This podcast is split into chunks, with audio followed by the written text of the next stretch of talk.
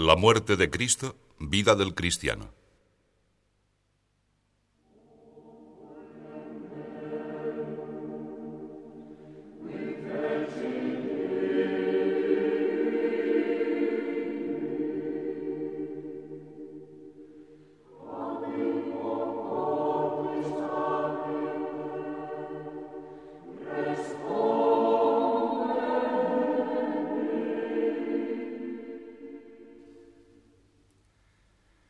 Esta semana, que tradicionalmente el pueblo cristiano llama Santa, nos ofrece una vez más la ocasión de considerar, de revivir los momentos en los que se consuma la vida de Jesús. Todo lo que a lo largo de estos días nos traen a la memoria las diversas manifestaciones de la piedad se encamina ciertamente hacia la resurrección, que es el fundamento de nuestra fe, como escribe San Pablo. No recorramos, sin embargo, demasiado deprisa ese camino. No dejemos caer en el olvido algo muy sencillo que quizá a veces se nos escapa.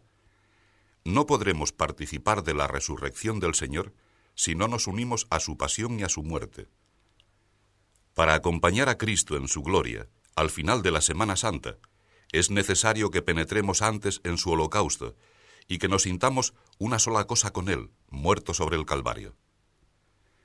La entrega generosa de Cristo se enfrenta con el pecado, esa realidad dura de aceptar pero innegable, el mysterium iniquitatis, la inexplicable maldad de la criatura que se alza por soberbia contra Dios. La historia es tan antigua como la humanidad. Recordemos la caída de nuestros primeros padres, luego toda esa cadena de depravaciones que jalonan el andar de los hombres y finalmente nuestras personales rebeldías. No es fácil considerar la perversión que el pecado supone y comprender todo lo que nos dice la fe. Debemos hacernos cargo, aun en lo humano, de que la magnitud de la ofensa se mide por la condición del ofendido, por su valor personal, por su dignidad social, por sus cualidades. Y el hombre ofende a Dios, la criatura reniega de su Creador. Pero Dios es amor. El abismo de malicia que el pecado lleva consigo, ha sido salvado por una caridad infinita. Dios no abandona a los hombres. Los designios divinos prevén que para reparar nuestras faltas, para restablecer la unidad perdida, no bastaban los sacrificios de la antigua ley. Se hacía necesaria la entrega de un hombre que fuera Dios. Podemos imaginar, para acercarnos de algún modo a este misterio insondable, que la Trinidad Beatísima se reúne en consejo, en su continua relación íntima de amor inmenso, y como resultado de esa decisión eterna, el Hijo unigénito de Dios Padre asume nuestra condición humana, carga sobre sí nuestras miserias y nuestros dolores para acabar cosido con clavos a un madero. Este fuego, este deseo de cumplir el decreto salvador de Dios Padre, llena toda la vida de Cristo, desde su mismo nacimiento en Belén. A lo largo de los tres años que con él convivieron los discípulos, le oyen repetir incansablemente que su alimento es hacer la voluntad de aquel que le envía, hasta que, a media tarde del primer Viernes Santo, se concluyó su inmolación. Inclinando la cabeza, entregó su espíritu. Con estas palabras nos describe el apóstol San Juan la muerte de Cristo. Jesús, bajo el peso de la cruz con todas las culpas de los hombres, muere por la fuerza y por la vileza de nuestros pecados. Meditemos en el Señor herido de pies a cabeza por amor nuestro. Con frase que se acerca a la realidad, aunque no acaba de decirlo todo, podemos repetir con un autor de hace siglos, el cuerpo de Jesús es un retablo de dolores. A la vista de Cristo hecho un guiñapo, convertido en un cuerpo inerte bajado de la cruz y confiado a su madre. A la vista de ese Jesús destrozado, se podría concluir que esa escena, es la muestra más clara de una derrota. ¿Dónde están las masas que lo seguían y el reino cuyo advenimiento anunciaba? Sin embargo, no es derrota, es victoria. Ahora se encuentra más cerca que nunca del momento de la resurrección, de la manifestación de la gloria que ha conquistado con su obediencia.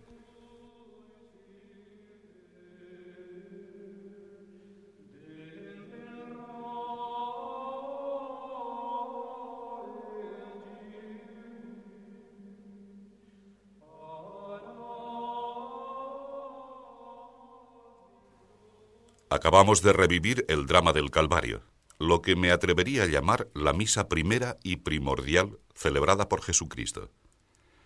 Dios Padre entrega a su Hijo a la muerte.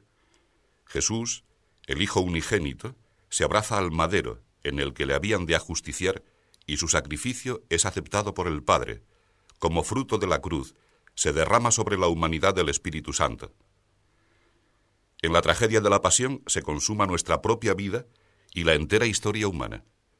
La Semana Santa no puede reducirse a un mero recuerdo, ya que es la consideración del misterio de Jesucristo que se prolonga en nuestras almas.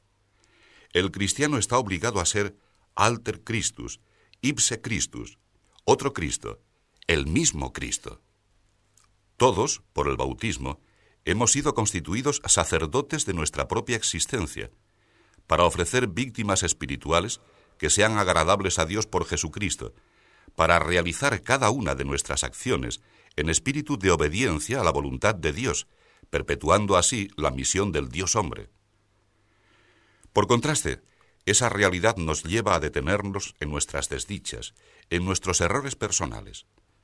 No debe desanimarnos esta consideración, ni colocarnos en la actitud escéptica de quien ha renunciado a las ilusiones grandes porque el Señor nos reclama tal como somos, para que participemos de su vida, para que luchemos por ser santos. La santidad. ¿Cuántas veces pronunciamos esa palabra como si fuera un sonido vacío? Para muchos es incluso un ideal inasequible, un tópico de la ascética, pero no un fin concreto, una realidad viva. No pensaban de este modo los primeros cristianos, que usaban el nombre de santos para llamarse entre sí con toda naturalidad y con gran frecuencia. Os saludan todos los santos. Salud a todo santo en Cristo Jesús. Ahora, situados ante ese momento del Calvario, cuando Jesús ya ha muerto y no se ha manifestado todavía la gloria de su triunfo, es una buena ocasión para examinar nuestros deseos de vida cristiana, de santidad, para reaccionar con un acto de fe ante nuestras debilidades y confiando en el poder de Dios, hacer el propósito de poner amor en las cosas de nuestra jornada. La experiencia del pecado debe conducirnos al dolor, a una decisión más madura y más honda de ser fieles, de identificarnos de veras con Cristo, de perseverar, cueste lo que cueste, en esa misión sacerdotal que Él ha encomendado a todos sus discípulos sin excepción, que nos empuja a ser sal y luz del mundo. Pensar en la muerte de Cristo se traduce en una invitación a situarnos con absoluta sinceridad ante nuestro quehacer ordinario, a tomar en serio la fe que profesamos. La Semana Santa, por tanto, no puede ser un paréntesis sagrado en el contexto de un vivir movido solo por intereses humanos. Ha de ser una ocasión de ahondar en la hondura del amor de Dios para poder así, con la palabra y con las obras, mostrarlo a los hombres. Pero el Señor determina condiciones. Hay una declaración suya, que nos conserva San Lucas, de la que no se puede prescindir. Si alguno de los que me siguen no aborrece a su padre y madre, y a la mujer y a los hijos, y a los hermanos y hermanas, y aún a su vida misma, no puede ser mi discípulo. Son términos duros. Ciertamente, ni el odiar ni el aborrecer castellanos expresan bien el pensamiento original de Jesús. De todas maneras, fuertes fueron las palabras del Señor, ya que tampoco se reducen a un amar menos, como a veces se interpreta templadamente para suavizar la frase. Es tremenda esa expresión tan tajante, no porque implique una actitud negativa o despiadada, ya que el Jesús que habla ahora es el mismo que ordena amar a los demás como a la propia alma, y que entrega su vida por los hombres. Esta locución indica sencillamente que ante Dios no caben medias tintas. Se podrían traducir las palabras de Cristo por amar más, amar mejor. Más bien, por no amar con un amor egoísta, ni tampoco con un amor a corto alcance. Debemos amar con el amor de Dios. De esto se trata. Fijémonos en la última de las exigencias de Jesús, et animam suam. La vida, el alma misma, es lo que pide el Señor. Si somos fatuos, si nos preocupamos solo de nuestra personal comodidad, si centramos la existencia de los demás y aún la del mundo en nosotros mismos, no tenemos derecho a llamarnos cristianos, a considerarnos discípulos de Cristo. Hace falta la entrega con obras y con verdad, no solo con la boca. El amor a Dios nos invita a llevar a pulso la cruz, a sentir también sobre nosotros el peso de la humanidad entera y a cumplir en las circunstancias propias del Estado y del trabajo de cada uno los designios claros y amorosos a la vez de la voluntad del Padre. En el pasaje que comentamos, Jesús continúa, Y el que no carga con su cruz y me sigue, tampoco puede ser mi discípulo. Aceptemos sin miedo la voluntad de Dios, formulemos sin vacilaciones el propósito de edificar toda nuestra vida de acuerdo con lo que nos enseña y exige nuestra fe. Estemos seguros de que encontraremos lucha, sufrimiento y dolor, pero si poseemos de verdad la fe, no nos consideraremos nunca desgraciados. También con penas e incluso con calumnias, seremos felices, con una felicidad que nos impulsará a amar a los demás para hacerles participar de nuestra alegría sobrenatural.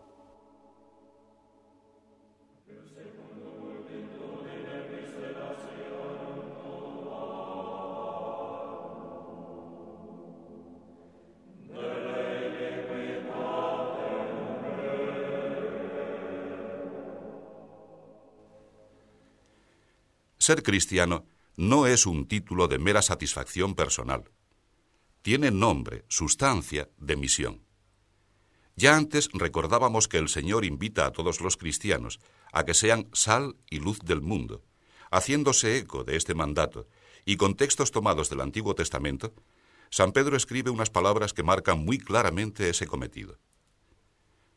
Vosotros sois linaje escogido, sacerdocio real, gente santa pueblo de conquista, para publicar las grandezas de aquel que os sacó de las tinieblas a su luz admirable. Ser cristiano no es algo accidental. Es una divina realidad que se inserta en las entrañas de nuestra vida, dándonos una visión limpia y una voluntad decidida para actuar como quiere Dios. Se aprende así que el peregrinaje del cristiano en el mundo ha de convertirse en un continuo servicio, prestado de modos muy diversos, según las circunstancias personales, pero siempre por amor a Dios y al prójimo. Ser cristiano es actuar sin pensar en las pequeñas metas del prestigio o de la ambición, ni en finalidades que pueden parecer más nobles, como la filantropía o la compasión ante las desgracias ajenas. Es discurrir hacia el término último y radical del amor que Jesucristo ha manifestado al morir por nosotros. Se dan a veces algunas actitudes que son producto de no saber penetrar en ese misterio de Jesús. Por ejemplo, la mentalidad de quienes ven el cristianismo como un conjunto de prácticas o actos de piedad, sin percibir su relación con las situaciones de la vida corriente, con la urgencia de atender a las necesidades de los demás y de esforzarse por remediar las injusticias. Diría que quien tiene esa mentalidad no ha comprendido todavía lo que significa que el Hijo de Dios se haya encarnado, que haya tomado cuerpo, alma y voz de hombre, que haya participado en nuestro destino hasta experimentar el desgarramiento supremo de la muerte. Quizá, sin querer, algunas personas consideran a Cristo como un extraño en el ambiente de los hombres. Otros, en cambio, tienden a imaginar que para poder ser humanos hay que poner en sordina algunos aspectos centrales del dogma cristiano, y actúan como si la vida de oración el trato continuo con Dios constituyeran una huida ante las propias responsabilidades y un abandono del mundo. Olvidan que precisamente Jesús nos ha dado a conocer hasta qué extremo deben llevarse el amor y el servicio. Solo si procuramos comprender el arcano del amor de Dios, de ese amor que llega hasta la muerte, seremos capaces de entregarnos totalmente a los demás sin dejarnos vencer por la dificultad o por la indiferencia. Es la fe en Cristo, muerto y resucitado, presente en todos y cada uno de los momentos de la vida, la que ilumina nuestras conciencias, incitándonos a participar con todas las fuerzas en las vicisitudes y en los problemas de la historia humana. En esa historia, que se inició con la creación del mundo y que terminará con la consumación de los siglos, el cristiano no es una pátrida. Es un ciudadano de la ciudad de los hombres, con el alma llena del deseo de Dios, cuyo amor empieza a entrever ya en esta etapa temporal, y en el que reconoce el fin al que estamos llamados todos los que vivimos en la tierra. Si interesa mi testimonio personal, puedo decir que he concebido siempre mi labor de sacerdote y de pastor de almas como una tarea encaminada a situar a cada uno frente a las exigencias completas de su vida, ayudándole a descubrir lo que Dios en concreto le pide, sin poner limitación alguna a esa independencia santa y a esa bendita responsabilidad individual que son características de una conciencia cristiana. Ese modo de obrar y ese espíritu se basan en el respeto a la trascendencia de la verdad revelada y en el amor a la libertad de la humana criatura. Podría añadir que se basa también en la certeza de la indeterminación de la historia, abierta a múltiples posibilidades que Dios no ha querido cerrar. Seguir a Cristo no significa refugiarse en el templo, encogiéndose de hombros ante el desarrollo de la sociedad, ante los aciertos o las aberraciones de los hombres y de los pueblos. La fe cristiana, al contrario, nos lleva a ver el mundo como creación del Señor, a apreciar, por tanto, todo lo noble y todo lo bello, a reconocer la dignidad de cada persona hecha a imagen de Dios y admirar ese don especialísimo de la libertad por la que somos dueños de nuestros propios actos y podemos, con la gracia del cielo, construir nuestro destino eterno. Sería empequeñecer la fe, reducirla a una ideología terrena, enarbolando un estandarte político-religioso para condenar no se sabe en nombre de qué investidura divina a los que no piensan del mismo modo en problemas que son, por su propia naturaleza, susceptibles de recibir numerosas y diversas soluciones.